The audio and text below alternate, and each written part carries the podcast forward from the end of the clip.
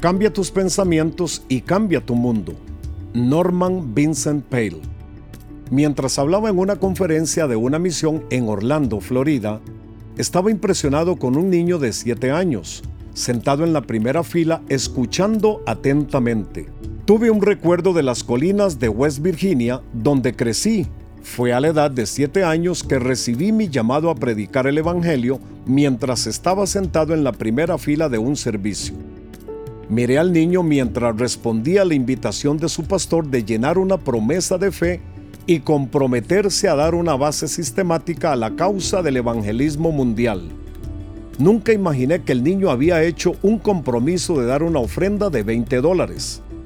Mientras me preparaba para dejar la conferencia e irme al aeropuerto, sentí una extraña necesidad de darle a su abuelo un libro humorístico que había escrito. Cuidadosamente firmé el libro Puse adentro un billete de 20 dólares y se lo di a su abuela para que se lo entregara a él. No estaba seguro por qué lo hacía, solo lo sentí. En el servicio de la tarde, el abuelo le dio el libro al niño, sin saber que yo había puesto dinero dentro del libro. Momentos después, creyendo que Dios había puesto el dinero en mi libro para él, el niño gozosamente proclamó que Dios había hecho un milagro. Prontamente pagó su compromiso y compartió el milagro de fe con otros creyentes. ¿Y si fue un milagro? Aunque yo no hubiera puesto los 20 dólares en el libro, Dios hubiera provisto para él. ¿Cómo lo sé? Porque Dios honra la fe de un pequeño niño.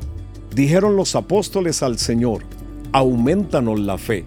Lucas capítulo 17, versículo 5. Fe Gracias por acompañarnos. Para mayor información de este y otros podcasts, visita maspodcast.com.